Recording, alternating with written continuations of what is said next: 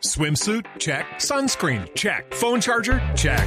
Don't forget to pack the 5 Hour Energy. It fits great in a pocket or carry on, and the alert feeling will help you arrive ready for anything. Now get 20% off when you use code 5HE Travel at 5hourenergy.com. Expires April 30th. One time use only, not valid with other discounts. Remember, visit 5hourenergy.com and use code 5HE Travel to save 20%. Soy Juan Camilo Maldonado y los acompaño con las informaciones de Colombia y el mundo a esta hora. Mucha atención, hay noticia de último momento en los Estados Unidos.